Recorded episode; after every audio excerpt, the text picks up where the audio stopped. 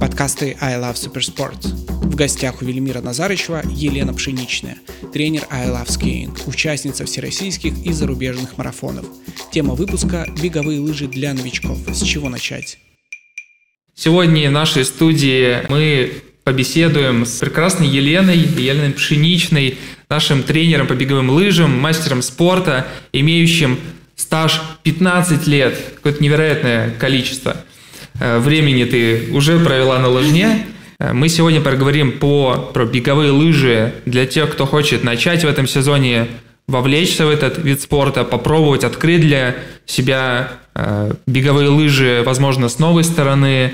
Мы обсудим, с чего, в принципе, начать, какие стили есть, не только танцев, но и катания на лыжах – Э, мы обсудим экипировку и вообще, где лыжники собираются в Москве. И что на самом деле это не такие какие-то тайные, потаенные места, а весьма популярные, красивые очень парки, где есть разнообразная инфраструктура, э, красивый ландшафт и вообще там очень классно.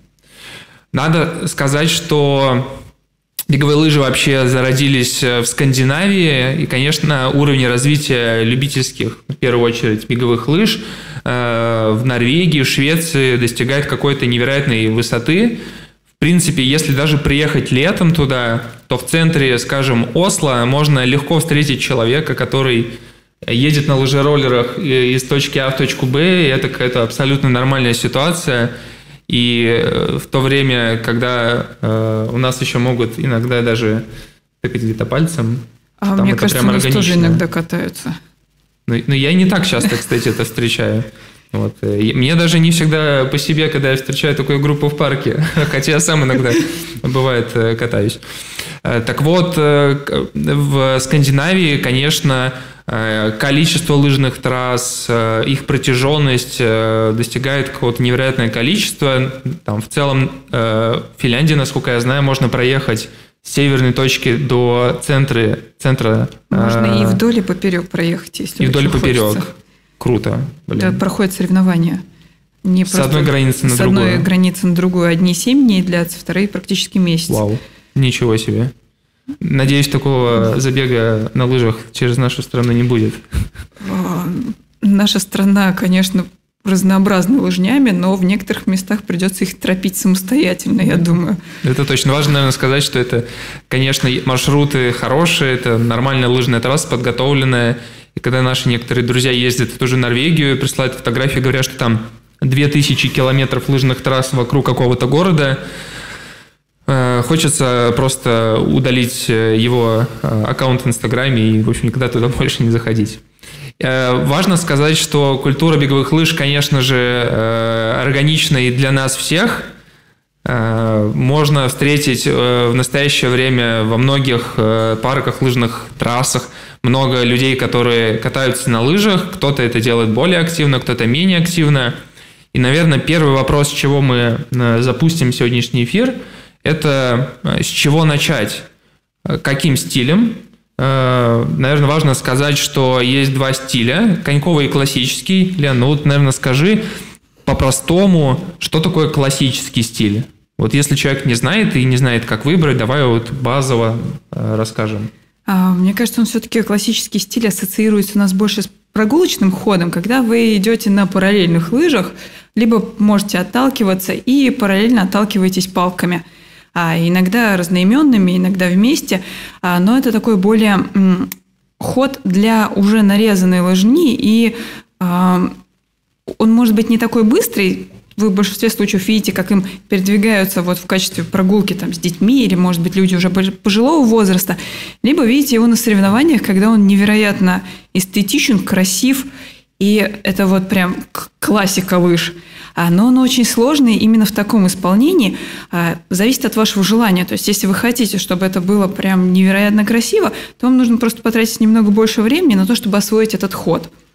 А второй ход – это коньковый. Он появился относительно, ну, он появился позже все-таки классического, и он более быстрый и, наверное, более э, востребованный с точки зрения а, людей, которые хотят им проехать какие-то соревнования, и более а, открытый с точки зрения трансляции соревнований. И поэтому им, наверное, хочется научиться больше, но он не требует никакой подготовленной трассы и не требует, наверное, специального э, ухода за лыжами именно в процессе катания. То есть ты как вышел на одних лыжах, так, собственно, и пошел кататься. И в этом случае ты можешь, собственно, менять ходы в зависимости от того, устал ты или не устал. Каким ходом у нас чаще катается? Вот я, мы когда с командой выезжали на старты в Европу, э, очень э, заметна разница, когда ну, во-первых, марафоны в целом, ну, и старты проходят чаще классическим стилем, да, когда на параллельных лыжах. А во-вторых, когда ты выезжаешь просто покататься на какую-то трассу там в Австрии, в Германии там, или в Италии, Э, очень редок случай, когда ты можешь встретить человека, который едет коньковым стилем. И чаще это классический. И то есть у нас эта ситуация наоборот. Э, я когда выхожу э, там, в Мещерский парк покататься классикой, на меня смотрят очень странно, почти весь парк, потому что редко встречают таких людей. А в Европе ровно наоборот. Как ты думаешь, чем это связано у нас? Почему такое распространение получил коньковый ход? У нас, э, у меня, в частности, есть гипотеза, что это из-за э, популярности э, трансляций, биатлона, лыжных гонок, где чаще спортсмены едут свободным стилем, коньковым, и многим хочется, возможно, попробовать также. Они соотносят себя с этими атлетами и тоже пытаются как-то коньком ехать. Плюс в школе, вероятно, многие пробовали, э, сто процентов всем не нравилось, и, может быть, хотят как-то по-другому это э, попробовать. А, мне кажется, что классика требует больше усилий, нежели коньковый ход. Это вот мое такое личное мнение. И э, у нас не всегда есть готовые трассы. То есть коньком тебе достаточно вот полуконьковой трассы, то есть широкого такого э, заснеженного промежутка для того, чтобы поехать. Угу. Но опять-таки классика, она требует э, лыж специальных именно вот для классики и специального ухода за ними. И э, их сложно вынуть. Ну, сейчас, конечно, уже стало гораздо проще это делать. А раньше ты не вынешь лыжи из чехла, ты вынужден каждые там несколько километров останавливаться, их постоянно подмазывать. Это вот а, дополнительный процесс. Мне кажется, мы все стремимся к какой-то большей легкости – ну, с точки зрения спорта и каких-то дополнительных а, акцентов на то, что нужно сделать с инвентарем. Ну, то есть правильно я слышу, что можно э, подразумировать так, что вроде как правильнее классикой начинать, но есть э, некие ограничения там мышечных, э, мышечные ограничения, например, потому что каждый человек приходит в беговые лыжи с разным бэкграундом, кто-то более подготовленный, кто-то менее, и, соответственно, классика может просто ну, труднее даться, нежели, например, коньковый стиль. Ну и плюс экипировка, о котором мы поговорим чуть позже, там есть свои нюансы тоже. А, для того, чтобы красиво ехать классикой, ну это, мне кажется, такая всегда история для э, визуальной картинки. То есть ты выходишь и видишь, как едет красивый лыжник, или смотришь по телевизору, и думаешь, что это невероятно легко, и что у меня точно так же получится – но когда ты сталкиваешься с действительностью, лыжи разъезжаются, палки расходятся, думаешь, не-не, мне это не подходит, типа, это не совсем мое. А, просто для классики требуется больше такой детальной, щепетильной работы. Это работа над техникой. Она действительно очень а, прекрасна. И вот последнее время появились лыжи, которые а, созданы для того, чтобы ты на них катался, и уже самой хочется взять и поехать классическим ходом, потому что уже все готово под это, угу. если честно. Поэтому э, начинать, да, правильнее с классики, потому что вы чувствуете э, свою устойчивость. И чувство снега гораздо проще получать на двух параллельных лыжах, нежели а, учиться коньком. Но в зависимости от того, на какую гонку вы решили, там, например, поехать, если это свободный стиль, то, конечно, учиться классике ради того, чтобы проехать а, свободным стилем гонку, не совсем рационально.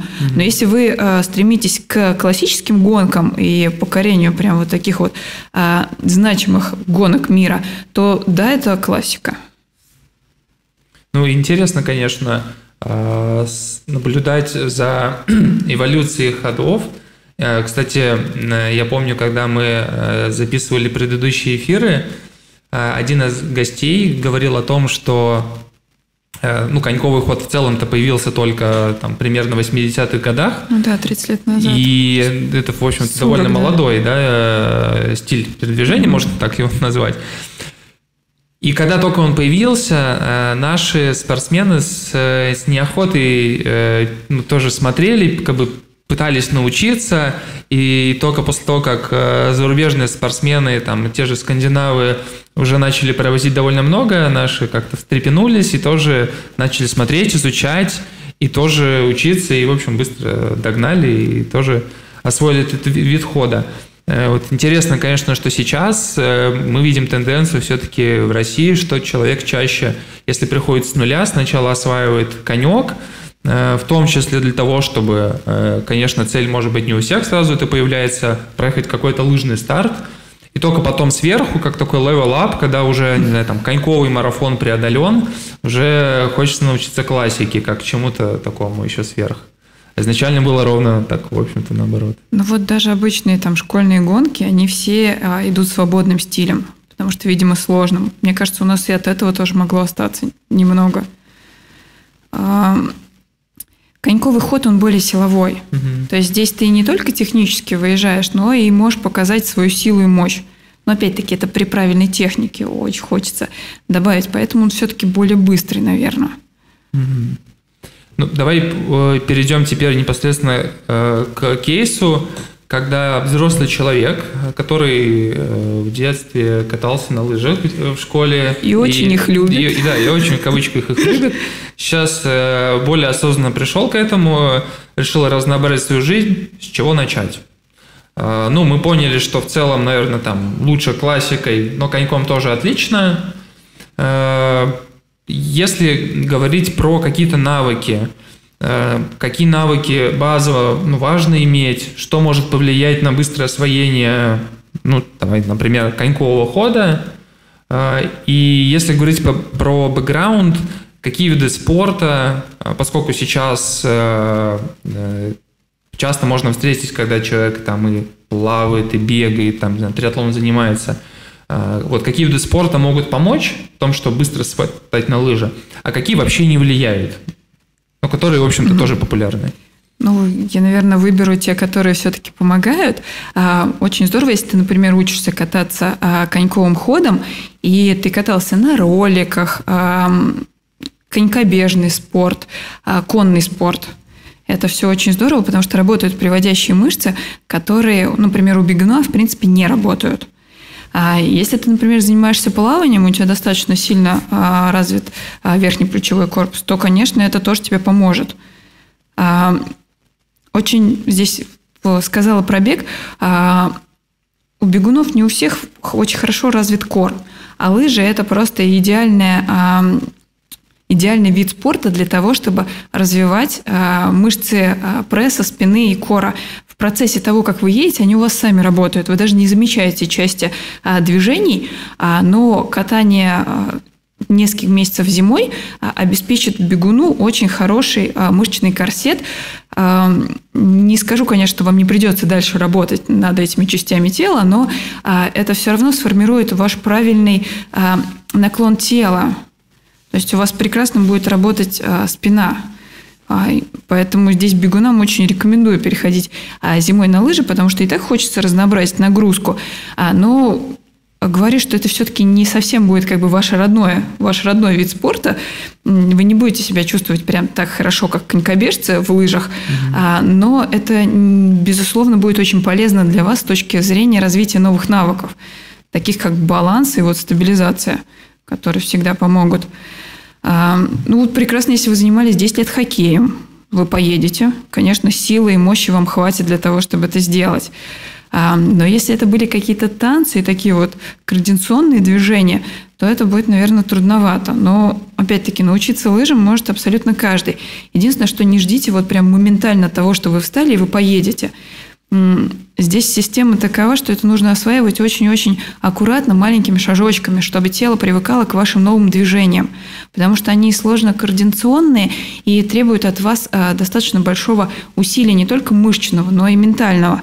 А для того, чтобы правильно сформировать а, нейронные связи, потребуется чуть больше времени, если вы как бы не имели к этому ну, до этого отношения. Угу. Очень полезное упражнение на баланс – ну, то есть, если у вас была возможность, э, даже если вы, например, катаетесь на сноуборде, вам будет чуть полегче, потому что все-таки есть какая-то стабилизация.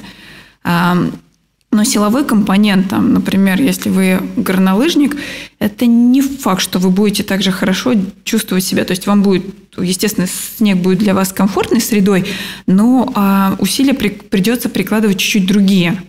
Вот, у нас всякий раз, когда меняется угол движения в ну, в любом суставе работают другие мышцы. Поэтому, естественно, если у вас не было сопряженных видов спорта к лыжам, вам будет чуть труднее. Но, а, собственно, в этом и плюс, наверное, развития, потому что а, каждый раз, когда вы будете задействовать какие-то новые группы мышц, а их, между прочим, в лыжах работает практически 80% основных, если вы хорошо катаетесь. А если вы еще и плохо катаетесь, то мы там доберем практически до 100%. А, очень хочется, чтобы это было комплексное развитие и полноценное. А это вам все-таки даст больше плюсов в любом виде спорта, которым вы будете заниматься помимо лыж, там, например, зимой. Ну, а и, ну, например, берем классический триатлон. У вас плавание, бег, вел. А если добавить зимой а, хотя бы разнообразить эту нагрузку лыжной, заменить, например, бег или какую-то работу на станке, вы можете вполне делать ее зимой на улице. Но как минимум это все-таки э, укрепляет ваш иммунитет. Второе, все-таки расслабляет нервную систему за счет смены нагрузки. Ну, как любого вида деятельности. Угу. Ну, это, ты знаешь, я тебя послушал, и тянет прямо на новый челлендж. Это горнолыжники против беголыжников. Э, насколько быстро получится освоить беговые лыжи после горных? А, ты знаешь, как на громе немножко поржали, попросили а, бегунов устроить челлендж на том, чтобы они все-таки проехали на лыжах. А, надо дать должное, что лыжники сильнее. Ну, то есть, если брать... На это можно закончить. Спасибо. Поехали дальше. Э, давай поговорим про то, сколько времени нужно в целом э, на адаптацию э, новым движением человеку, который никогда не занимался. Ну, возьмем какое-то среднее, вот за сколько можно освоить базовые, по крайней мере, навыки, техники. Месяц, два, не знаю, несколько сезонов, какой срок примерно ты назовешь оптимальным, чтобы можно было уже двигаться гораздо экономичнее, можно было выехать в соседний парк потом и покрасоваться, как ты красиво едешь? Или, может быть, не ну, очень? Покрасоваться, мне кажется, можно с самого начала. В среднем, наверное, на формирование какого-то нового движения требуется около четырех, может быть, пяти недель. Но все очень зависит от изначальных возможностей. А, иногда это генетика, в которой вы встали и поехали. А иногда, несмотря на то, что вы такой сильный, крепкий, ну вот немножечко не дается. Но очень важно, чтобы, это, чтобы движение новое, которое вы осваиваете, постепенно все-таки в двигательной коре а, откладывалось. И а, наверное, я усредню, около месяца будет достаточно для того, чтобы почувствовать и стоять комфортно на лыжах. Вопрос красоваться, но, в принципе, после месяца обучения у нас практически все проезжают 5 километров. Это вроде бы небольшая такая а, нагрузка, но все равно это ну, такой новый этап. Вот, 5 километров с нуля – это хорошо, мне кажется. А что нужно делать для того, чтобы вот на начальном этапе если тебе позволяет, например, время, еще довольно быстро прогрессировать. Ну, то есть, э, там, например, э, занятия с тренером очные, да, там, в группе или индивидуально, понятно. Вот кроме этого, э, не знаю, бегать, э, ходить в зал, вот что новичку точечно было бы полезнее? То есть развитие силы или, например, выносливости, что вот важнее или сложно сказать? Если мы берем лыжи, я, честно говоря, уберу вот эти вот два пункта и оставлю все-таки технику mm-hmm. и силовой компонент. Когда вы занимаетесь каким-то новым видом спорта, а, очень важно, чтобы сила выглядеть, это не факт, что поможет вам в правильном движении лыжном. Угу. В этом случае а, именно для лыж я рекомендую а, имитацию. Это хорошая силовая подготовка, но имитация она будет соответствовать вашим лыжным движениям. Поэтому вы можете, например, тянуть резину или работать с гантелями, но в соответствии с тем движением, которое вы формируете.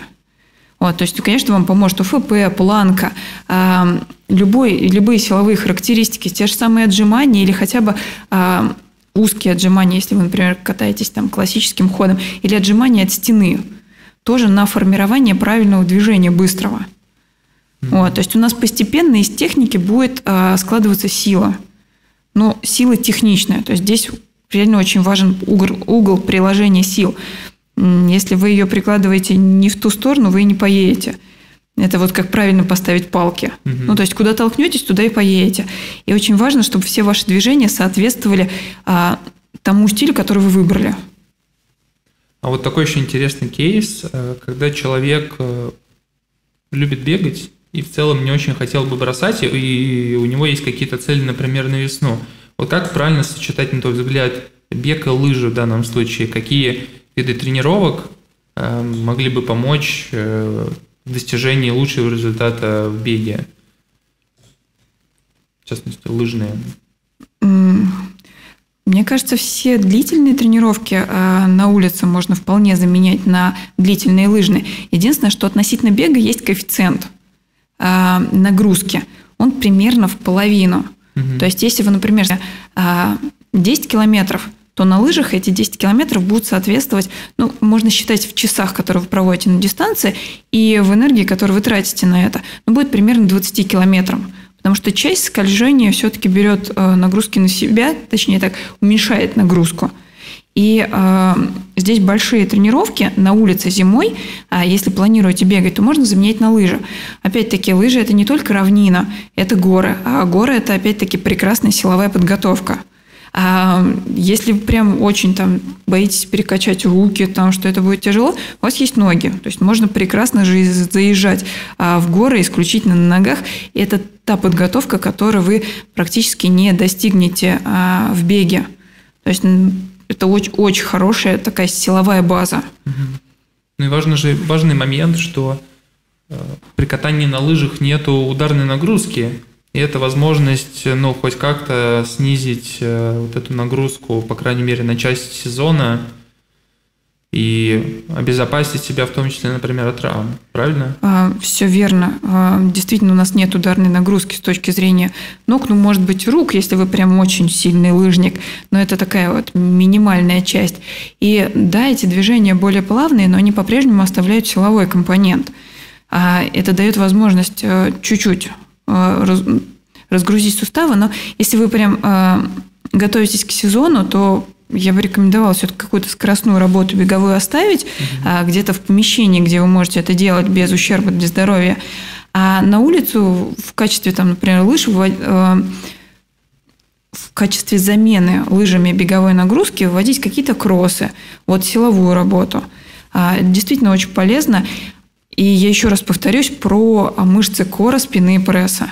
Это та часть, которая у вас укрепляется просто очень хорошо. А, без вашего даже малейшего понимания, что вы это делаете. Вот, то есть мы как бы убиваем тут двух зайцев. Угу. И силовую подготовку, и выносливость. Звучит, звучит очень выгодно. Это правда выгодно. А если мы Рассмотрим ситуацию, когда на улице снега нет, вот сейчас. Да, и у нас до первого снега мы очень надеемся, что несколько недель, но как оно выйдет по факту мы не знаем, но если человек хочет э, начать готовиться как-то к лыжам уже сейчас, что можно посоветовать выполнять сейчас? Я знаю, что многие лыжники в межсезонье, например, делают имитацию, при э, приближении к лыжному сезону э, там активно включают под, так называемые подводящие упражнения. Э, есть ли смысл их выполнять новичку, который никогда до этого не делал, не катался на лыжах? Что ты думаешь об этом? А, да, лыжная имитация, она прекрасна. И, например, лыжи-роллеры а, в межсезонье, они прекрасно ставит технику. А что касательно а, имитации, ее тоже можно делать и нужно делать. Единственное, что а, очень хочется, чтобы делали ее правильно. И а, достаточно посмотреть видео и, может быть, проделать какой-то ряд движений перед зеркалом, чтобы понять, насколько ты это а, точно выполняешь. Mm-hmm. А, иногда вещи некоторые поначалу стоит делать все-таки подконтрольно, хотя бы подконтрольно. С, с, mm-hmm. Ну, с тренером это идеальный вариант, но если вдруг вы решите это делать самостоятельно, хотя бы перед зеркалом или немножко пос- поснимайте на видео, соответствует ли ваша имитационная техника тому, к чему вы стремились. А имитация – это хороший силовой компонент тех же движений, а, но в более устойчивом положении. То есть, когда вы, например, едете на лыжах, это снег, у вас есть скольжении вам нужно еще подстраиваться под а, постоянное движение вперед, то то, что вы делаете, ну, грубо говоря, на суше, оно для вас более комфортно и более устойчиво. И саму механику движения стоит проделывать, а, даже если уже выпал снег, то механику движения, правильного движения проделывается на а, комфортной, стабильной поверхности для вас. А потом уже включаются другие факторы, которые будут немножечко эту нагрузку увеличивать. Ну, это вот с точки зрения нестабильности, скольжения и вот нового баланса. Вот курсовая устойчивость – это тоже очень интересная штука. А вот э, еще вопрос касаемо тренировок до э, выпадения э, естественного снежного покрова. Имеет ли смысл любителям начинать с роллеров э, и вообще в целом, если он, например, даже уже катается летом, насколько активно имеет смысл включать лыжероллерные тренировки, в каком объеме примерно, или можно обойтись там силовыми тренировками, беговой подготовкой и в целом роллеры положить на дальнюю полку, иногда о них вспоминать? А, мне кажется, вот сейчас, в преддверии зимы, это уже немножечко поздновато. Угу. Вот, формировать эту технику. Если вы катались, то, конечно, вы продолжаете кататься. А, это такой же цикл тренировок, как, собственно, и обычно. То есть, если у вас было три тренировки в неделю, то они практически три выходят также на роллерах. А, если вы только начинаете, смысл осваивать, ну, сейчас он минимален ну, то есть в ожидании снега, но это просто достаточно сложный процесс, который именно техничный. То есть э, пока уйдет время на осваивание, лучше в этом случае, наверное, отдать пользу силовым тренировкам угу. а, с точки зрения вот формирования правильных движений и мышц для этих правильных движений. Класс. Ну, значит, э, будем посвящать больше ОФП, будем сильнее, и проще будет стать на лыжи mm. с первым снегом. А... Всегда, кстати, всегда возникает очень много проблем, когда летом ты э, чаще всего не доделаешь ОФП, и в целом многие бегуны такие худенькие, не всегда красивые, потому что не любят делать ОФП. Э, а вставая на лыжи, на первый снег, чувствуется какая-то невероятная усталость и невозможность заехать вообще в первый подъем, потому что мышцы не привыкли к этой нагрузке. И я часто слышу, что там на это уходит там чуть ли не месяц, чтобы вообще вкатиться, чтобы мышцы привыкли к такой более силовой э, нагрузке регулярной и уже, в принципе, потом адаптируясь, нормально себя ведут. А, все верно. Ну, на самом деле, сейчас уже часть а, лыжников, я не знаю, новоиспеченных или все-таки ожидающих снега и умеющих кататься, они переходят на имитацию с палками в горке.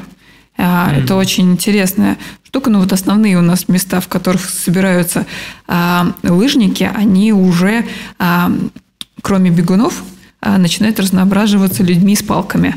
А это весьма необычно, но это весьма эффективно, потому что действительно все горы, они а, силовая выносливость требует от вас а, работы в этом же стиле, ну, по крайней мере, какое-то время, там 2-3 недели.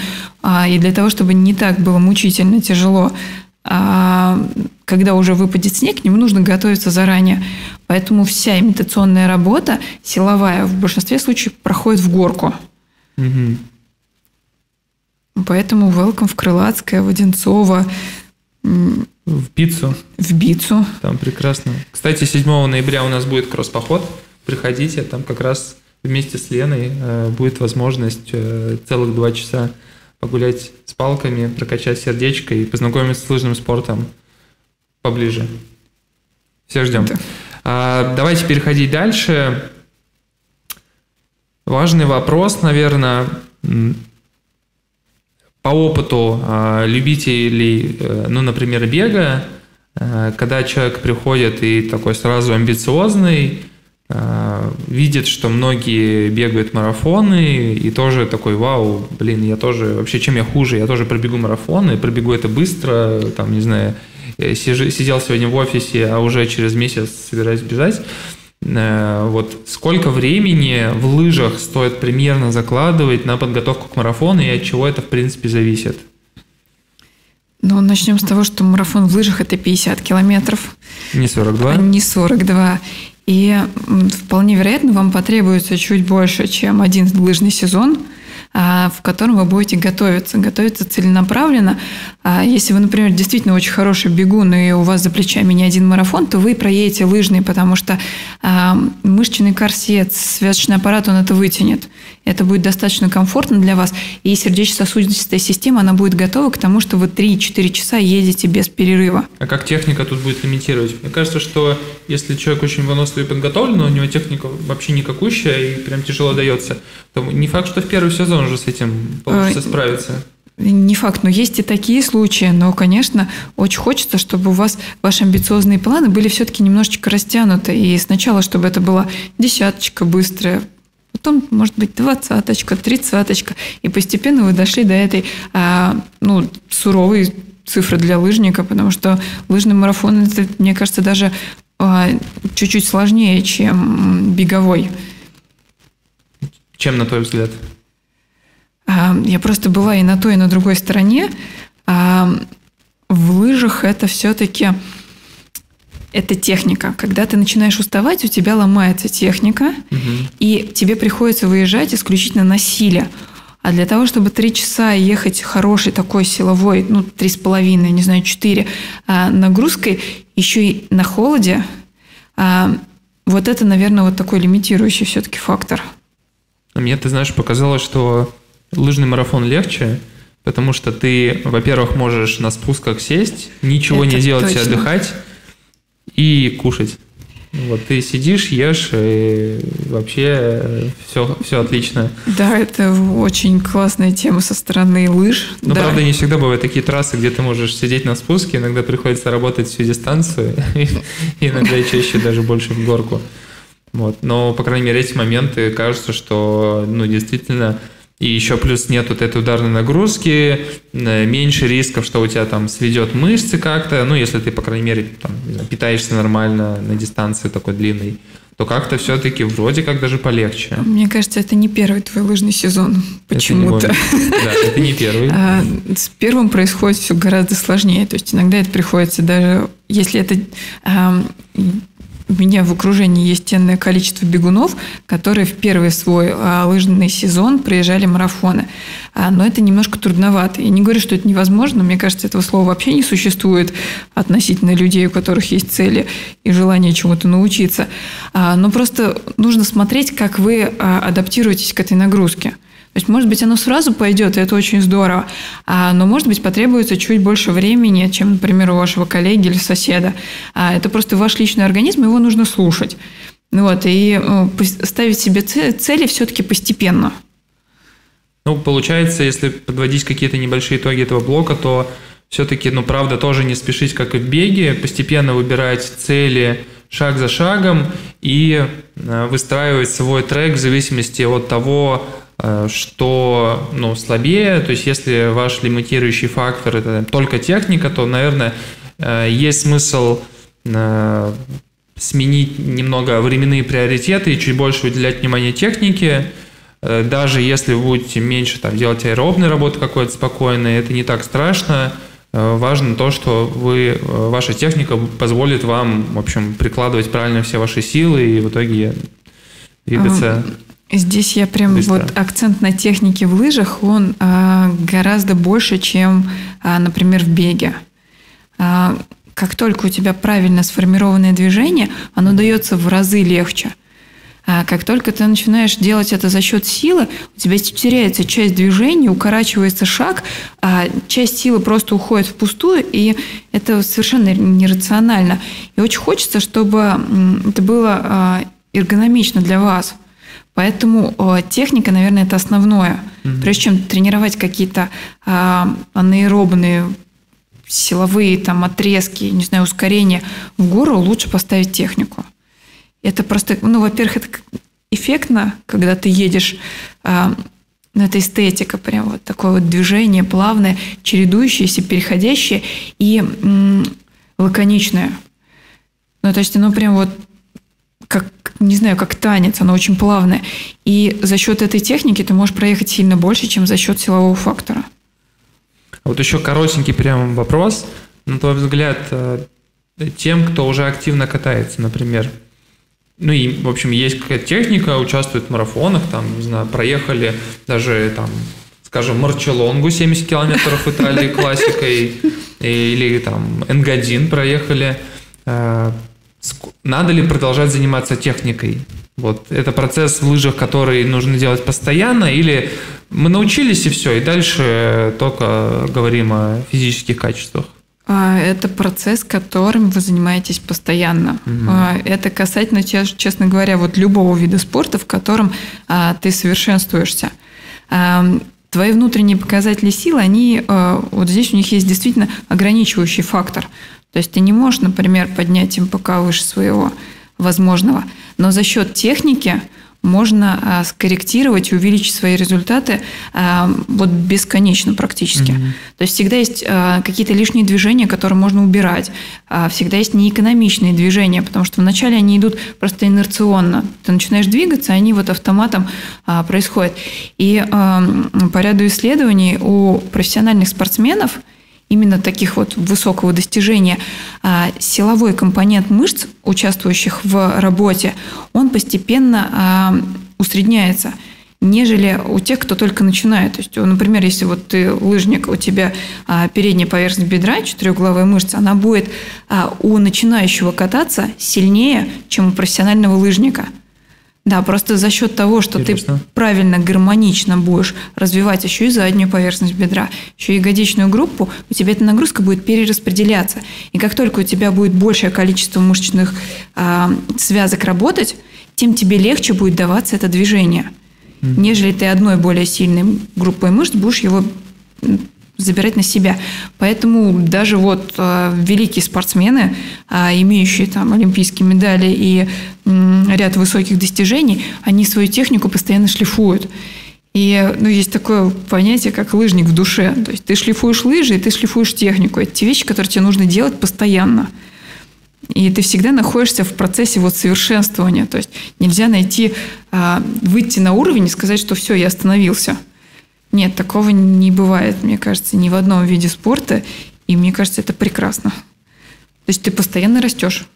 И это, есть куда. Это интересно. У тебя поддерживается мотивация, у тебя все время есть какая-то микро, но небольшая цель стать, стать лучше. Возможно, это улучшит твой результат. А, круто, спасибо за этот блог. Мы должны перейти к следующему, мне кажется, тоже очень важному – я когда э, попробовал свой первый триатлон, э, это было в Броницах, я ехал на не пойми каком велосипеде, это было очень тяжело. И следующий старт, это была дистанция, первая это Олимпийка была, потом я через месяц сходу сделал э, половинку полного триатлона, просто вот для себя попробовать, что это вообще такое. Но у меня уже был другой велосипед. Мне знакомый одолжил карбоновый велосипед, может быть, это не какой-то топовый велосипед, но это был уже гораздо была лучшая модель. И я, понятное дело, что я там за месяц я не тренировал велосипед, но я проехал гораздо лучше дистанцию в два раза дольше.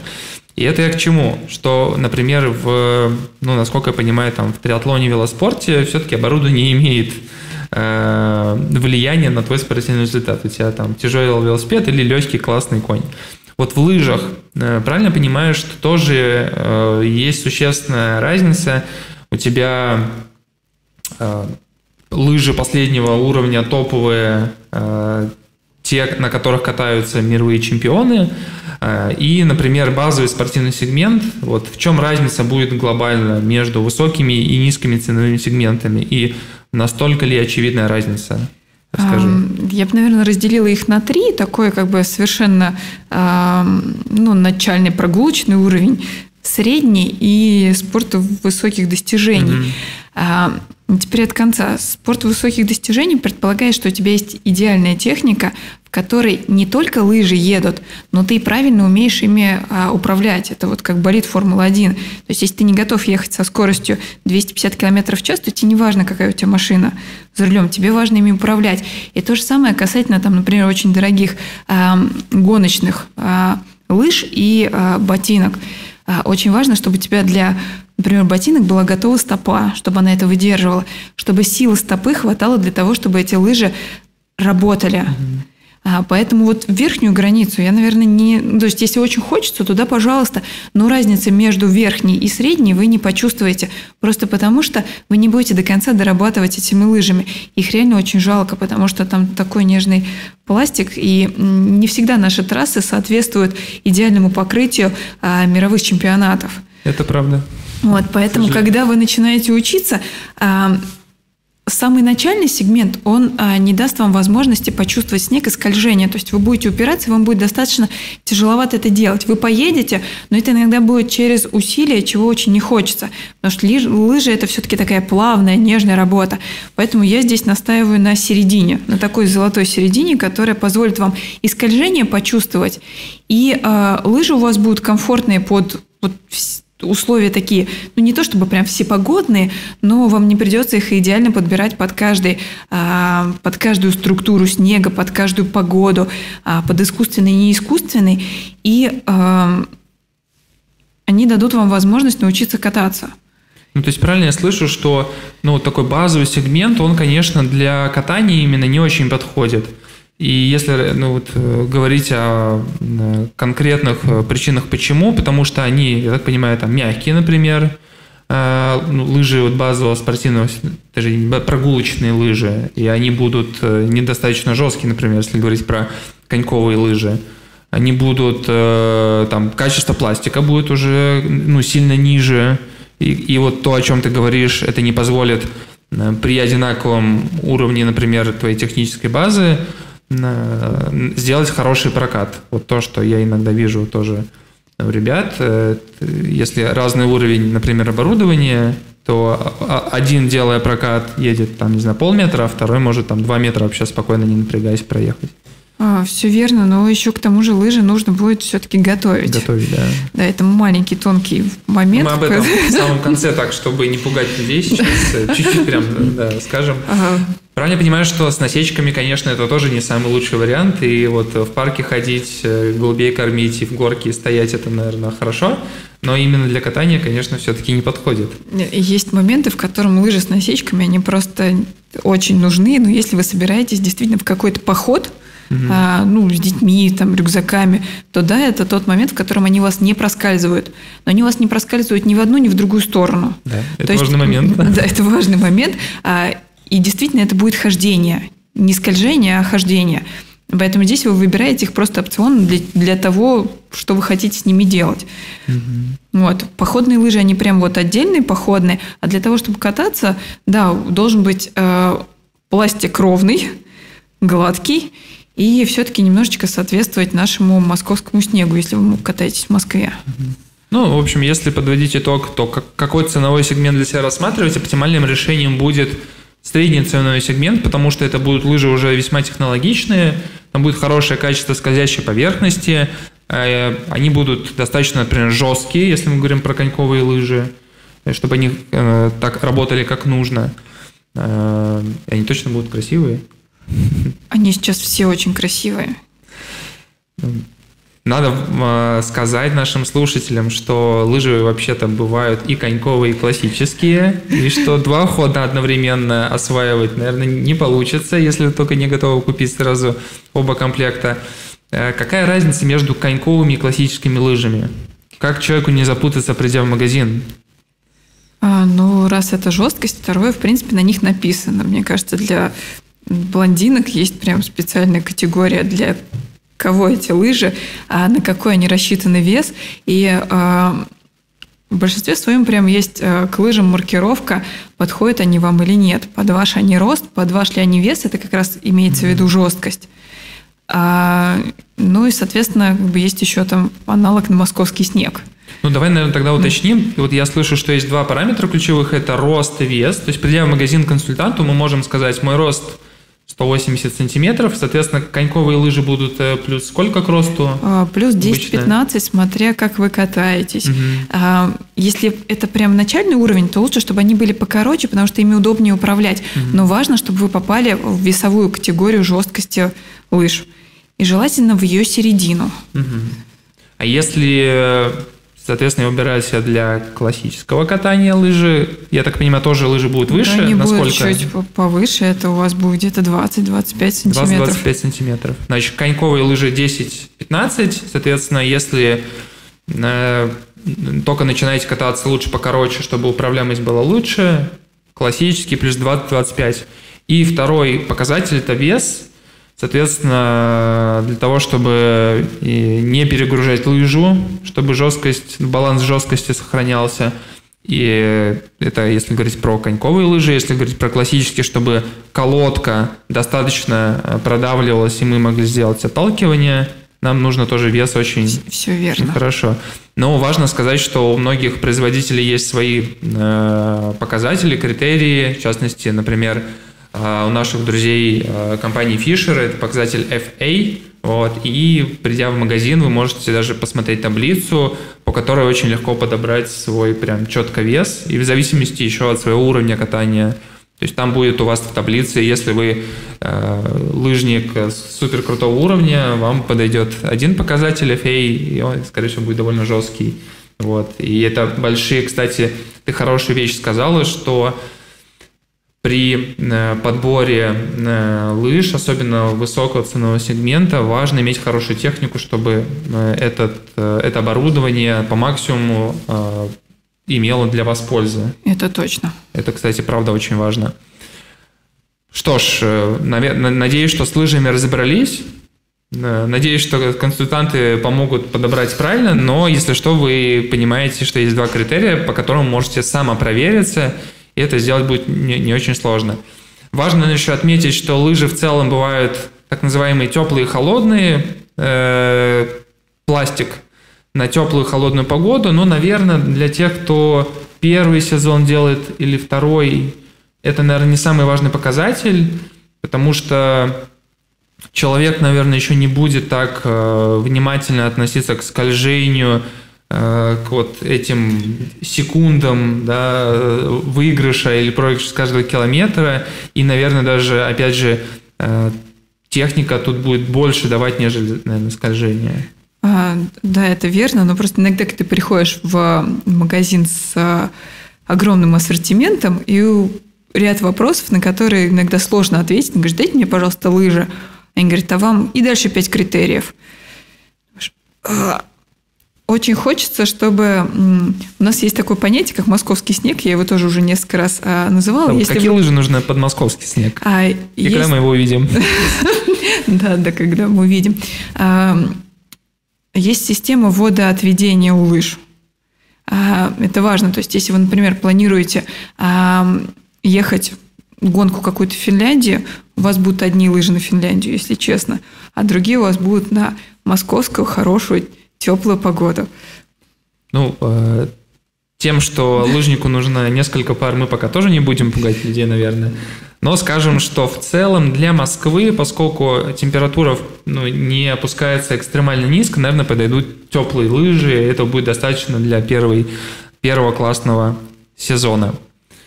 А, давай, наверное, пойдем дальше. Ботинки. Как мне кажется, ботинки – это тот э, элемент экипировки, на котором тоже не стоит э, экономить. Почему? Э, мне кажется, потому что э, именно в ботинках ты ну, постоянно, это комфорт, и можешь сказать, рассказать, ну, во-первых, чем отличаются ботинки тоже разного ценового сегмента, какой оптимальнее, на твой взгляд, и чем отличаются ботинки для конькового и классического стилей? Так, начнем с конца. А, ботинки для конькового и а, классического стиля отличаются высотой а, колодки и самого сапожка. Когда вы едете классическим стилем, очень важно, чтобы у вас работала стопа. Поэтому ботинок у вас будет заканчиваться ровно где косточка голеностопного сустава. То есть вы можете спокойно работать стопой. Когда вы едете коньковым стилем, вам очень важно, чтобы голеностоп находился в статике, и очень жестко. Поэтому у вас есть еще сапожок, верхняя часть, достаточно а, удерживающая вас от боковых движений. А, поэтому, когда вы выбираете классические ботинки, но у вас тоже есть а, ряд, у них несколько разная а, колодка и разная пронация для стопы. Очень важно, чтобы вы могли прийти и померить сразу нескольких видов фирм ботинки и понять, в каких вам комфортно, в каких вы можете стоять, потому что на лыжах вы будете находиться несколько часов в этих ботинках практически в непрерывном движении. То же самое касательно и коньковых ботинок, для того, чтобы вам было комфортно именно с точки зрения вашей ноги, насколько вы можете в этих ботинках простоять. Стопа у вас будет работать в них в меньшей степени, поэтому э, после того, как вы катаетесь коньком, очень рекомендую немножечко побегать там, взять с собой кроссовки и 15 минут после занятий э, лыжами коньковым стилем в коньковых ботинках чуть-чуть размять стопу именно хорошим, ну, легким бегом. Угу. А, у ботинок есть жесткость, а сильно жесткие ботинки вам не нужны, потому что они тоже требуют от вас работы стопы. Ну, это вот как раз вот высо... сегмент, который мы а, пропускаем для а, крутых спортсменов. Ну, не то, что пропускаем, у нас просто это, наверное, для начальных лыжников а, такая, такой экскурс. Важно, чтобы вам было удобно и чтобы держалась стопа комфортно. Угу. Скажи, Насколько отличается процесс подбора лыжных ботинок от кроссовок? Ну, так если логично рассуждать, то, например, лыжные ботинки вроде как не могут разноситься, а кроссовки, ну, так немножко вроде как могут, да? Э, важно ли при примерке лыжных ботинок, чтобы вам было сразу все удобно, Э, ничего не давило, и вот эти ощущения должны сохраняться потом. Или же все-таки возможна ситуация, когда ну, где-то немножко давит, потому что ну, стопа строения у всех разная, и потом это вроде как нивелируется, там, потом не будет. Вот. Как в данном случае быть? Я против такого подхода, когда давит, потерплю. А важно, чтобы с самого начала было комфортно. Угу. Это как и с выбором кроссовок. Постарайтесь прийти покупать э, обувь вечером, когда у вас уже стопа подустала за целый день, и с тем носком, в котором вы планируете кататься. А, очень важно, чтобы у вас в лыжных ботинках, поскольку это происходит все-таки а, зимой, а, все тренировки, оставалось немножечко – место для прослойки воздуха, которое позволит сохранить вашу ногу в тепле. Как только ботинки у вас будут полностью облегать стопу, вам будет достаточно некомфортно в холоде. И очень важно, чтобы было чуть-чуть свободно. Поэтому вечером, когда стопа уже немножечко приобрела свою вот максимально возможную форму, угу. с тем носком, в котором вы планируете кататься, и померить несколько пар обуви и походить в них. Просто посмотреть, насколько вам комфортно и полностью затянуть все возможные крепления, которые поймут, насколько легко вам в этом ботинке. По сути, это ваше продолжение вашей ноги, так же, как и лыжа. То есть они не должны быть сильно большие, они должны чуть-чуть, самую малость больше, чтобы вам было комфортно. Угу. А на то, что они разносятся, они могут чуть-чуть разноситься, но все они затягиваются. Ну, то есть вы можете регулировать шнуровкой или э, системой э, крепежа на стопе э, вашу обувь. Ну, собственно, и ботинки. Получается все просто. Пришел, выбрал красивенькие, это очень важно, очень удобные, чтобы сразу сидели хорошо, и не нужно было потом набивать чем-то и ждать, когда боль пройдет, потому что вы катаетесь на лыжах непрерывно, иногда даже несколько часов, пускай даже и спокойно, поэтому комфорт должен быть сразу, это помним. Потом это, если есть какой-то дискомфорт, он, к сожалению, скорее всего, не пройдет. А, он может пройти, но мне кажется, это не то, на что стоит надеяться. Это правда. Сейчас а есть если говорить про размер, кстати, на, на улице холодно, э, насколько важно брать запасом или же брать вплотную? А, нужен небольшой запас. Небольшой запас. Небольшой запас, потому что когда они у вас большие, вы не до конца будете чувствовать э, крепление лыжи к ботинку происходит за мысок угу. ботинка. И когда вы работаете стопой, вы все это делаете за счет стопы. Если у вас есть свободное место в ботинке, например, на пару размеров, это не очень комфортно с точки зрения точки приложения силы и толчка, и возвратного движения. Поэтому Чуть-чуть, то есть это вот прям как носочек, но комфортный, мягенький, в котором есть еще место на такое небольшое движение. Угу. Небольшой небольшой запасик должен да, быть. Да, ну то есть это пол размера, максимум угу. размер. Но еще раз повторюсь про носок.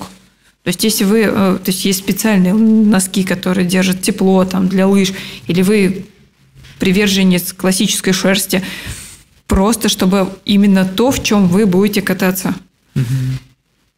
Ну круто, все получается не так трудно. Э, давай поговорим про третий элемент, про палки.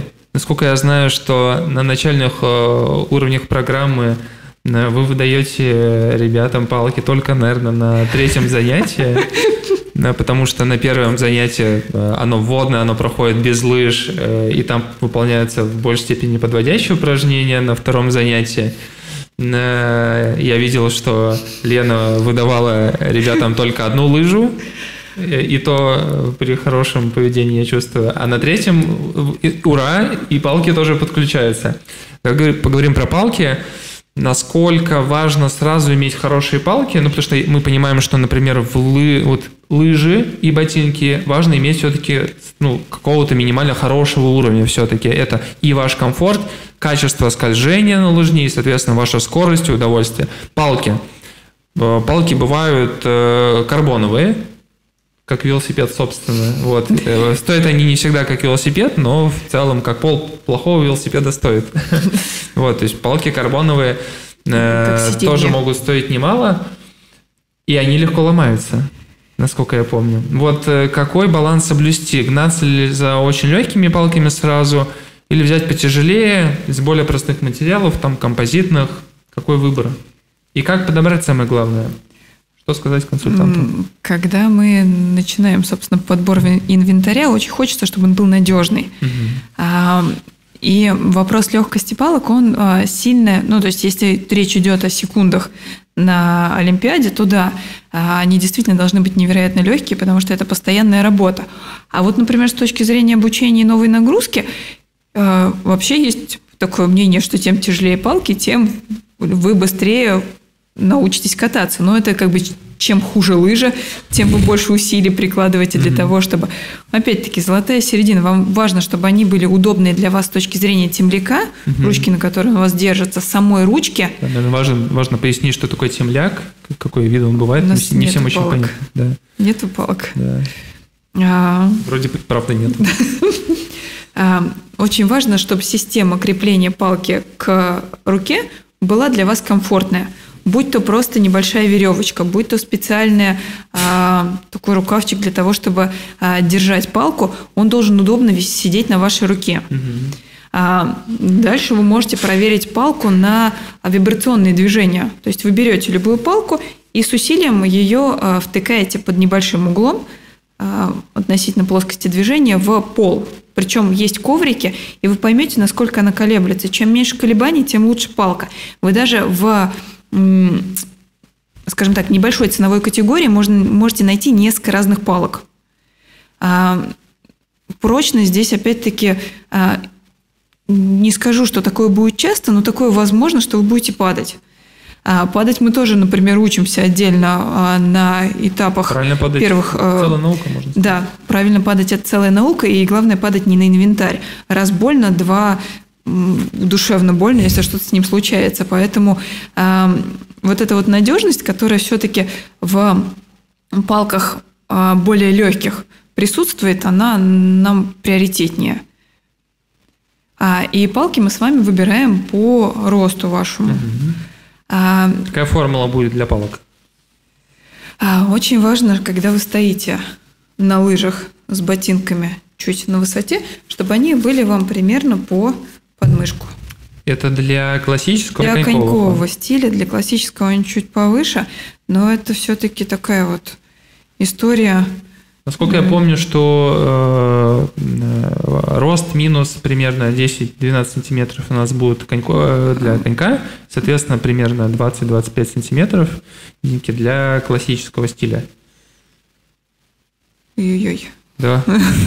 Вот такая простая наука. Давно не каталась на классических лыжах, мне кажется, даже не каталась. Классика, это э, make э, классика great again. Это, это значит, что пора вставать на классику.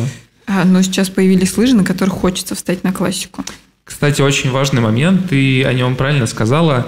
Э, многие помнят, возможно, свои школьные годы, когда вы катались на лыжах классическим стилем, и лыжи проскальзывали в подъем. Это было невероятно э, неудобно, и это ну, действительно раздражало. А если у вас была мазь, она сходила, она вы не всегда попадали в нужную температуру. Это, в общем, был такой целый геморрой. И сейчас есть э, для классического стиля лыжи с камусом. Это такая классная, э, можно простым языком сказать, э, шерстяная, только да, более технологичная полоска под стопой, под колодкой, которая при, в момент, когда ты ее максимально задавливаешь, она соприкасается со снегом и не проскальзывает. Ну, то есть это вообще для лыжника-любителя же мега открытие. И получается, что возможность для того, чтобы освоить классический стиль, становится больше.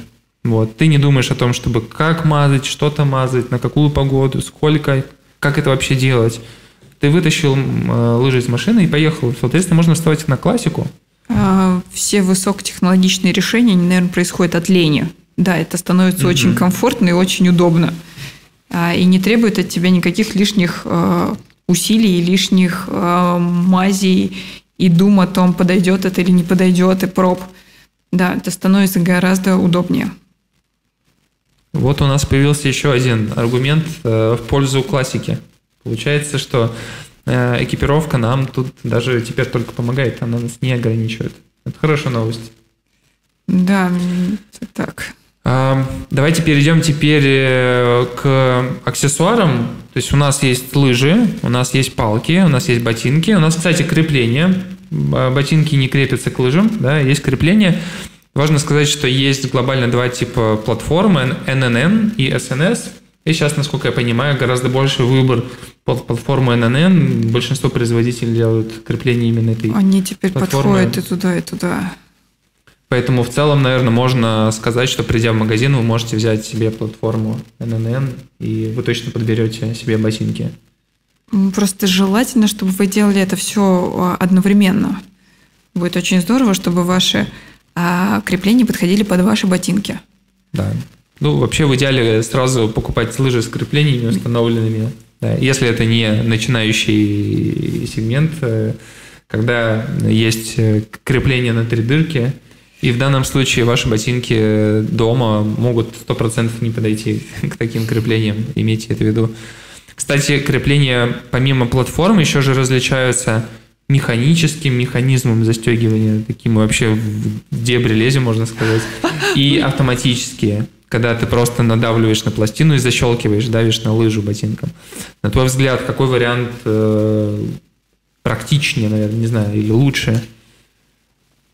Наверное, все. Ну, автоматически он проще, но бывают очень суровые зимы, когда mm-hmm. он немножечко подмерзает. Поэтому вот в этом случае а, некомфортно, но открыть можно практически всегда. А механически он в этом смысле он просто всепогодный. Mm-hmm. Он всепогодный еще с точки зрения погоды, которая бывает весной, когда немножечко влажно, и вот эта вот влага, она подмерзает. Получается небольшой лед. И если вдруг ты снимаешь, одеваешь лыжи как бы в процессе тренировок, то лучше, наверное, все-таки, чтобы это было а, механич, механическая mm-hmm. часть. Но они есть сейчас и а, как бы такие сублимированные. Есть и такие, да. да. Но в целом получается, что э, удобнее, ну, практичнее все-таки механически, потому что э, точно вы сможете если вам надоест кататься на лыжах, вы точно сможете освободиться и пойти на парковку, сесть в машину и ехать домой. Вы точно не будете кататься до вечера на лыжах. Ну, давай тогда поговорим про одежду. Это еще один важный момент экипировки. Какая одежда должна быть для катания на лыжах? Подходит ли беговая экипировка? Что важно учесть при выборе лыжного, э, лыжной экипировки, чтобы вам было комфортно? Может ли человек, катаясь, например, на сноуборде, соответственно, в бродической э, куртке и костюме пойти кататься на лыжах? А, когда вы катаетесь на лыжах, это все-таки а, некая нагрузка. И если на сноуборде вы в большинстве случаев стоите, а, ваша одежда не продувается, это прекрасно, но она сохраняет ваше тепло. А когда вы едете на лыжах, вы наоборот это тепло вырабатываете. Поэтому одежда должна все-таки быть чуть-чуть легче, нежели вы бы пошли на прогулку или поехали кататься с горы. А, важно, чтобы у вас было термобелье, которое отводит эту влагу. И дальше, в зависимости от погоды, несколько слоев. А, верхний слой это в обязательном а, случае ветровка, у которой есть ветрозащитный или куртка, жилетка, ветрозащитный слой, потому что когда вы едете с горы, например, или по открытому пространству, передняя часть очень хочется, чтобы была защищена все-таки от встречного ветра. Дальше ваша одежда должна быть а, комфортна с точки зрения движений а, достаточно эластичной и не сковывать ваши движения, как это делают, ну, например, не могу сказать, то есть вещи, которые в ну, сильную обтяжку, но не mm-hmm. имеют возможности а, потянуться. Вот а, беговая одежда подойдет. Я здесь даже, наверное, в другую сторону. Лыжная одежда подойдет для бегунов, которые бегают зимой. Mm-hmm. А, это гораздо комфортнее а, и технологичнее. Вот, есть очень замечательные такие нежные вещи, как юбки для бега, которые закрывают, точнее для лыж, которые закрывают определенные части тела, чтобы было тепло и эстетично. Угу. Вот, есть шорты, которые защищают основные а, части, которые обмораживаются от а, встречного ветра и непогоды. Это должно быть тепло, влагоотводяще, комфортно с точки зрения движения и примерно градусов на 10 ниже точнее, как правильно сказать, выше, нежели бы вы пошли гулять. Ну, то есть один слой одежды относительно прогулки мы убираем. Ну, наоборот, да, типа теплее, ты одеваешься прохладнее. Ты одеваешься прохладнее с учетом того, что предстоит какая-то работа. Угу. Ну, не какая-то хорошая, продуктивная работа. Угу. А, скажи, можно ли кататься, например, в свитере? насколько подойдет толстый, толстая шерстяная кофта для катания? А, ну, для походного катания подойдет. А, но если вы собираетесь все-таки тренироваться, даже если это начальный уровень, угу. вам предстоит делать упражнения, в которых вы будете задействованы, и автоматом будет вырабатываться тепло. А шерсть, а, ну, как минимум, она не сможет его отвести, а во-вторых, она по мере того, как вы будете а, нагреваться, будет еще покрываться комочками снега а, за счет выделенного вами тепла. Это не, не очень комфортно, если честно, но если это ваша любимая одежда, то пожалуйста. Ну, я думаю, что в целом э, стоит сделать выбор в сторону чуть более технологичной экипировки. Э, например, на тебе и на мне, кстати, тоже очень красивая жилетка э, ветрозащитная. Когда я энное количество лет назад начинала заниматься лыжным спортом, мой а, лыжный комбез, он был похож больше на скафандр, чем на что-то вообще цивилизованное. В нем было очень сложно двигаться, но зато он был непродуваемый. То есть это было что-то наподобие неопрена. Угу. А, я его не сохранила, но надо было. И когда ты сейчас и ботинки, это просто был кусок кожи, вот, в которой, если ты не одел что-то шерстяное и очень теплое, то ты, в принципе, ну, наверное, не выживешь этой зимой. И сверху у тебя какой-нибудь тулупчик. А все, что сейчас производится, это очень технологично и, и просто счастливо, безумно таким вещам. Они, во-первых, легкие, во-вторых, комфортные, в-третьих, красивые, и в-четвертых, тебе в них удобно. Вот, поэтому, а, как это, для того, чтобы под твои красивые лыжи, ботинки палки подходил твой костюм, это, да, желательно выбирать все вместе, а, и чтобы это было удобно. Все, что... Спасибо всем технологичным вещам, которые сейчас есть. Ну, то есть э, можно точно говорить, что лыжи это не только полезно, но и реально красиво, модно, стильно. А, это правда. Точно, точно стоит красивым выйти на лыжную трассу, где много людей, и покрасоваться в своем классном а, костюме. Да, там ты красуешься не только техникой, но и то, в чем ты туда выходишь. Само собой. Один из аксессуаров, кстати, важные очки. Э, ну, большинство лыжников, они катаются в очках. Иногда кажется, что они катаются в них, потому что типа такие классные, красивые. Э, зачем нужны очки э, любителю? Ну, зима, снег, разная погода, а, ветер – очень хочется, чтобы глаза были защищены. Угу. Ну, солнце это отдельный как бы момент, а, он сам по себе, но а, закрывать а, какие-то вот такие вот нежные открытые части тела, которые помогают вам все-таки ориентироваться в пространстве, очень важно. Наверное, еще важно сказать, что когда вы едете на спуске, тоже и ветер может быть сильный, и какой-то мелкие частицы снега в виде крупы, и тогда вообще едешь, как будто ничего не видно. А, все верно, да. И это все-таки элемент понтов.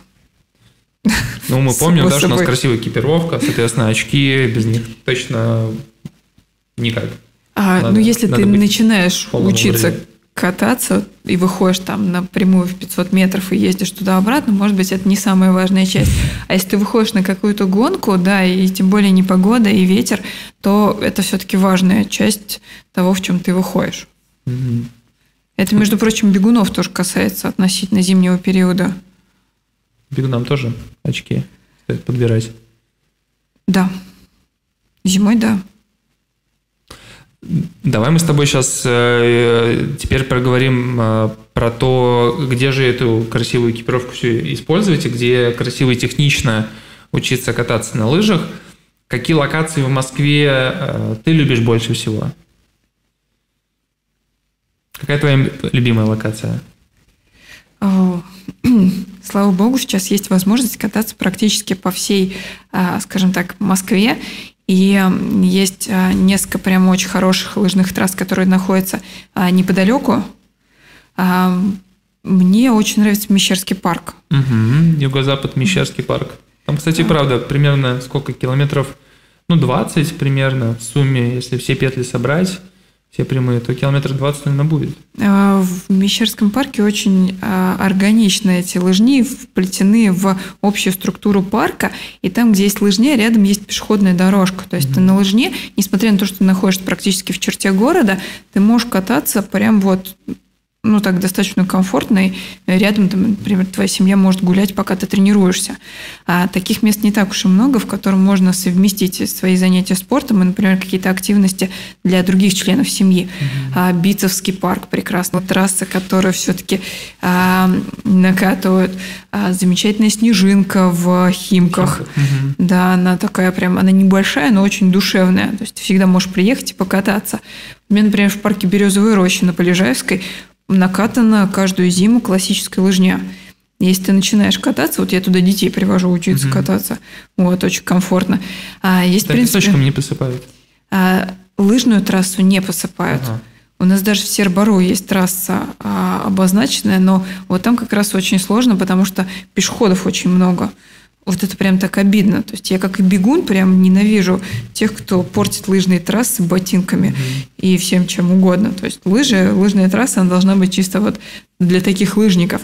А, Важно сейчас, наверное, такой момент да, сказать, что если вы любите зимой бегать больше, чем кататься на лыжах, пожалуйста, не выходите на лыжные трассы. Э, Лыжники имеют всего лишь 3-4 месяца в году, и дайте им возможность покататься по хорошо ухоженной трассе и бегите рядом, да. а, Да-да-да, все верно. Минимально э, портя трассу. Восхитительная трасса в Ромашково. Но это вот все просто ближайшие какие-то Одинцова, да, в Одинцово классная трасса. Одинцова, она сама по себе просто, но она а, считается, мне кажется, лыжной круглый год. То есть лыжи роллерная трасса, в которой шикарное освещение, а, круглогодичное, ну, точнее, как это, круглосуточное, а, и очень хороший рельеф. Вот, она тоже прекрасна. А что касательно там черты города, у нас есть в Сокольниках. а, Прошлый год меня поразил, что всепогодная лыжная трасса была закрыта по погодным условиям. А, Тоже есть возможности кататься, и сейчас это, слава богу, развивается. То есть раньше были какие-то трассы Муском спорта, которые его поддерживал там в черте города, но сейчас они, а, их стало больше. Измайловский парк. То есть, в принципе, все крупные парки, они имеют,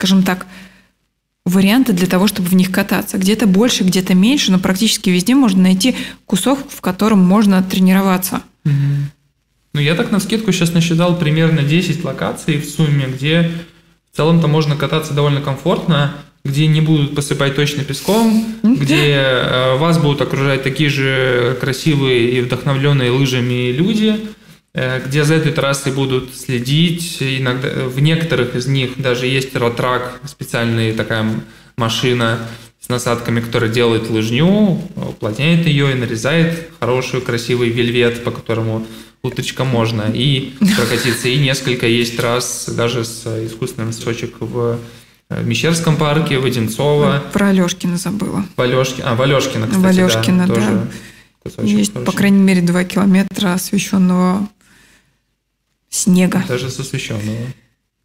Круто. А, ну, собственно, наш э, эфир э, подходит к концу. Давай, наверное, какие-то итоги подведем. Ну, первое касаемо тренировок. Э, если вы только хотите попробовать в этом году беговые лыжи, то в целом и коньковый и классический ход будет хорошим решением. Если вы чувствуете себя уверенно физически и у вас есть неплохой бэкграунд, то можно, наверное, тогда начать с классики, тем более оборудование сейчас позволяет нам это делать без проблем. Если вам интереснее поучаствовать в каком-то старте уже даже, то это, наверное, ближе стартовать с конька, потому что большинство стартов проходит именно классическим стилем. Все верно. Начинать тренироваться можно, хорошая новость, уже сейчас, не дожидаясь снега. Вот. Э, можно брать палки, вместе с группой, с тренером и делать подводящие упражнения, те упражнения, которые будут имитировать э, движение на лыжах и закладывать мышечную память и быстрее адаптироваться к этим движениям. И в итоге это даст вам ну, хороший прирост, э, когда вы встанете на снег. Следите за силой, за силовыми показателями. Не обязательно ходить, наверное, в зал, но, по крайней мере, со своим весом, планки различные, упражнения на баланс, это точно будет э, хорошим бонусом для быстрого и, самое главное, безопасного роста, чтобы вы себя как-то комфортнее чувствовали лыжне. И прям как с телевизора, да, как э, красивый лыжник, вы были примерно так же, э, как красиво двигались. Касаемо подготовки, то весь упор, особенно в первые сезоны, стоит делать на технику, потому что большинство начинающих лыжников э, лимитируется именно этим фактором. И если у вас хорошая техника, Э, это не значит, что ее нужно забросить, ее нужно постоянно за ней следить, да, сдувать пылинки и даже улучшать. Э, но также важно следить за, как мы уже говорили, силовыми показателями, чтобы э, ваша техника использовалась эффективно, и вы могли по абсолютно любому рельефу преодолеть необходимое расстояние. Все верно. По лыжам. Лыжи есть двух видов. Для конькового, для классического хода. Приходите в магазин консультанту, называйте ваш рост и вес, и все вам бац, и тут уже лыжи. Все есть, ботинки, не забывайте ботинки, палки, крепления сразу. В идеале, если вам в магазине прямо их установят. И, наверное, последний момент, как мне кажется, который мы не обсудили, э, который я вспомнил, это про уход за лыжами. Если человек купил только лыжи, что с ними нужно делать? Э, чтобы после тренировки они стали в углу, э, протирать их тряпочкой, или, может быть, даже купить какую-то щеточку и немножко чистить их. Или относить их на парафин каждый раз. Как ты, как ты э, оценил бы затраты новичка? А, конечно, чтобы лыжи э, лучше ехали, наверное, тоже относились к вам с любовью и помогали вам в этом сложном освоении и, может быть, даже легком освоении лыжного хода, было бы хорошо за ними ухаживать. Что нужно делать э, в обязательном порядке? Снег э, в Москве не очень чистый, и вот эти вот частички грязи нужно mm-hmm. убирать. То есть вам достаточно будет тряпочки и очистительного средства для того, чтобы лыжи протирать просто от грязи. И э, второй момент, ну то есть это можно делать щеткой, но мне кажется, вот с точки зрения, наверное, жидкости это будет более эффективно и безопасно для лыж. А второй момент, можно купить достаточно простой жидкий парафин на несколько типов погоды, снега, температуры, температуры, а, чтобы перед тем, как вы начинаете кататься, просто промазывать а, в тепле а, жидким парафином лыжи. От вас это не требует никаких дополнительных затрат, там, утюжков, вот это вот куча оборудования, парафина, ускорителей. Но просто ваши лыжи вам прослужат дольше. И ваше скольжение будет более плавным. Ну, то есть здесь средства для очистки лыж – желательно в жидкой форме или в форме щетки, и какой-то жидкий парафин, потому что им очень удобно пользоваться. Значит, наверное, важно сказать, что если человек купил лыжи и на нем, на, на них уже были парафина, такого грунтовочного, да, заводского, то его важно не забыть снять, иначе далеко, видимо, не уедет. Тонко есть а, лыжи, на которых нанесена пленка, ее можно снять, ну, защитная пленка, как, не знаю, у мебели, ну, у зеркала. А есть лы пакет.